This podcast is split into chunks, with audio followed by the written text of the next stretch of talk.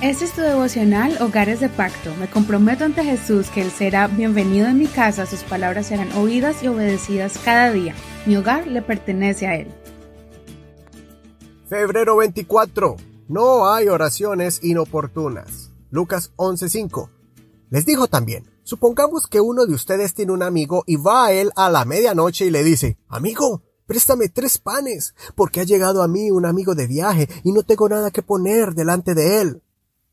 Le responderá aquel desde adentro. No me molestes. Ya está cerrada la puerta y mis hijos están conmigo en la cama. No puedo levantarme para dártelos. Le digo que, les digo que aunque no se levante a dárselos por ser su amigo, ciertamente por la insistencia de aquel se levantará y le dará todo lo que necesite. Y yo les digo, pidan y se les dará, busquen y hallarán, llamen y se les abrirá porque todo aquel que pide recibe, y el que busca halla, y al que llama se le abrirá. ¿Qué padre de ustedes, si su hijo le pide pescado, en lugar de pescado le dará una serpiente? ¿O si le pide un huevo le dará un escorpión?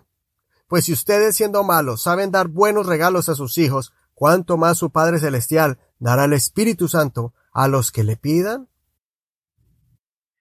Desde pequeño se nos enseña que usualmente debemos de aprender a convivir en la sociedad por medio del respeto y el decoro. Eso es cierto. Respetar cuando alguien está hablando y no interrumpir. No entrar donde nadie nos ha llamado o no escuchar conversaciones ajenas.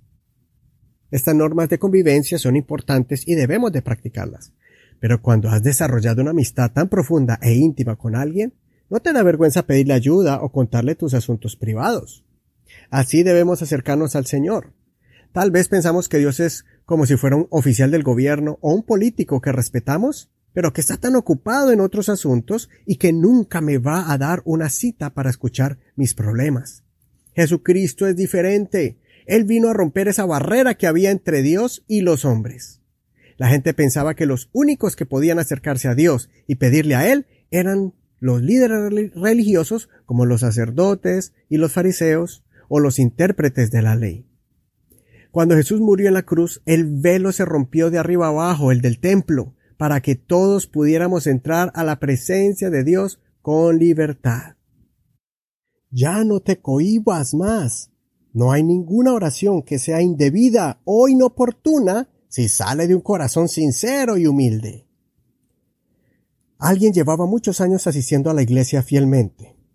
Esta señora tenía muchos problemas y preocupaciones y una anciana se le acercó en la iglesia y le preguntó si es que ya había contado en oración al Señor, ya le había contado de sus necesidades.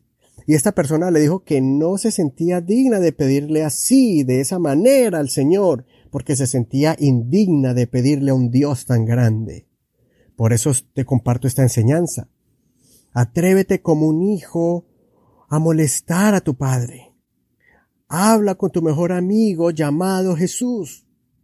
Él dio su vida en la cruz para que pudiéramos acercarnos a Él con confianza. Así como la historia que acabamos de leer, tócale la puerta al Señor, aunque pienses que es demasiado tarde o, es el tiempo indebido.